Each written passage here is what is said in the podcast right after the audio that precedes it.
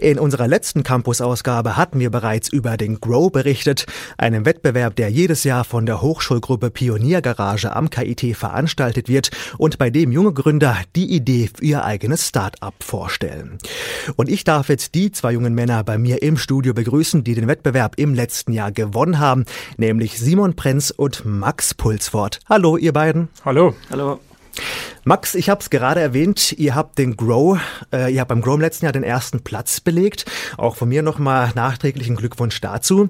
Geschafft habt ihr das mit eurem Startup Pardonate. Kannst du mir, Simon, ganz kurz erläutern, welches Grundprinzip, welche Idee da dahinter steckt? Ja, also Pardonate ist ein Social Startup erstmal. Das heißt, es verfolgt einen gemeinnützigen Zweck und es ist eine Internetplattform, die man über pardonate.com erreichen kann. Und wir haben da dieses Motto einfach sozial wetten. Das heißt, wir wollen Freunden ermöglichen, untereinander sehr bequem Wetten zu machen, wobei dann der Verlierer am Ende den ganzen Einsatz an einen guten Zweck seiner Wahl spendet. Und wann und vor allem wie kam euch beiden die Idee zum Projekt? Ähm, die Idee kam uns genau genommen schon vor über einem Jahr, ungefähr im Herbst 2013. Da war ich gerade in Singapur und hatte das Problem, dass ich irgendwie nie pünktlich aus dem Bett gekommen bin. Und da habe ich mir überlegt, wie ich mich dazu motivieren könnte, das mal endlich zu schaffen. Und kam dann auf die Idee, dass ich mich irgendwie finanziell quasi selber unter Druck setzen muss. Wollte aber nicht, dass das Geld dann irgendwie verschwendet wird oder an irgendeinen Kumpel von mir geht. Und so kam ich dann auf die Idee, dass man ja quasi gegen sich selber wetten kann und das Geld, wenn man es nicht schafft, am Ende spenden kann. Dann habe ich mit Max geskypt, wir haben da ein bisschen drüber geredet, das weiterentwickelt und kam dann sozusagen zu der schlussendlichen Pardonate-Idee, dass man das auch mit Freunden machen kann.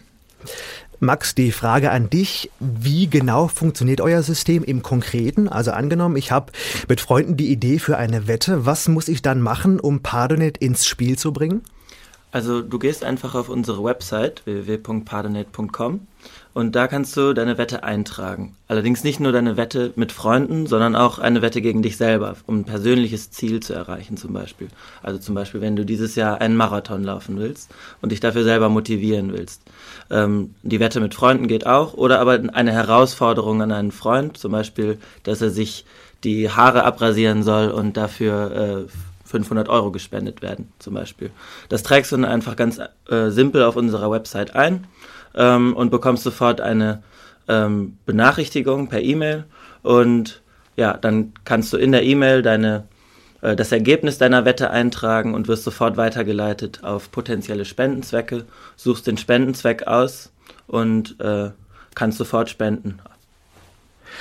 Simon, ich habe mir dabei auch die Frage gestellt, seid ihr denn eigentlich als die beiden Organisatoren dahinter mit jeder Wette, die über Pardonet abgewickelt wird, auch inhaltlich vertraut?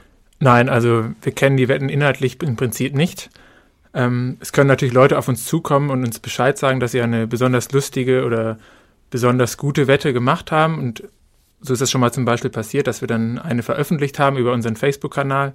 Aber prinzipiell werden die Wetten alle anonymisiert in unserer Datenbank gespeichert. Das heißt, wir können nicht ohne weiteres herausfinden, wer was gewettet hat und worum es da genau geht. Und was passiert eigentlich, wenn die Deadline verstrichen ist und die Wette nicht abgeschlossen wurde oder es zum Beispiel keinen klaren Sieger gibt? Kann man dann die Wette einfach erneut abschließen oder werden dann alle Teilnehmer aufgefordert zu spenden? Also es gibt Benachrichtigungen, äh, es gibt dann Erinnerungs-E-Mails, die daran erinnern, dass doch mal bitte ein Ergebnis eingetragen werden soll. Wenn es keinen klaren Gewinner gibt, dann wird es natürlich schwierig. Äh, dann kann man uns aber ganz simpel äh, benachrichtigen und wir kümmern uns dann quasi darum, dass diese Wette annulliert wird.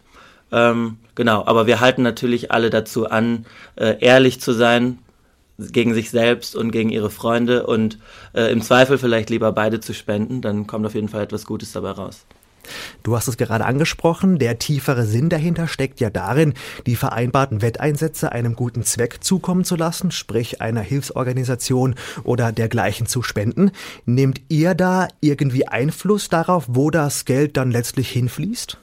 Also wir nehmen Einfluss in der Form, dass wir natürlich nicht alle Charities der Welt auf unserer Plattform anbieten können. Wir haben Kooperation oder wir haben äh, verschiedene Charities im Angebot bei uns auf der Website und an diese kann gespendet werden im Rahmen von Pardonet. Da ist aber eigentlich für jeden etwas dabei und das haben wir jetzt nicht nach einem äh, exklusiven Prinzip äh, rausgesucht. Also im Endeffekt ist die Wahl der Charity äh, beim Wettenden selbst. Abschließend dann die Frage an dich, Simon, wie es mit dem Projekt nun weitergehen soll. Habt ihr schon konkrete Pläne geschmiedet für die Zukunft? Also das ist in der Tat eine ganz gute Frage im Moment bei uns, weil wir alle an verschiedenen Stellen in unserem Studium stehen. Äh, Max und ich gerade kurz vor der Abgabe der Masterarbeit, wo wir ein bisschen im Stress sind auch gerade. Sven hat gerade Klausurenphase an der Hochschule Karlsruhe gehabt. Das heißt, wir sind jetzt eigentlich gerade in dem Prozess, dass wir uns erstmal absprechen müssen, wie viel Zeit können wir in der nächsten Zeit investieren, wie sehen wir uns überhaupt örtlich auch, wenn hier jemand von uns wegziehen wird zum Beispiel. Können aber uns auch vorstellen, das zum Beispiel einfach über das Internet mit Skype und so weiter weiter zu verfolgen. Aber es ist wirklich noch ein bisschen offen einfach im Prinzip gerade. Und wir müssen uns da jetzt erstmal finden und Pläne schmieden für die nächste Zukunft. Ich wünsche euch beiden auf jeden Fall weiterhin viel Glück mit dem Projekt und bedanke mich für den Besuch und das Gespräch hier Vielen im Dank Studio. dir auch. Danke. Das waren Simon Brenz und Max Pulsford von Pardonate. Und für alle Zuhörer, bei denen die beiden das Wettfieber geweckt haben, ihr könnt ganz einfach loswetten unter Pardonate, geschrieben P-A-R-D-O-N-A-T-E.com.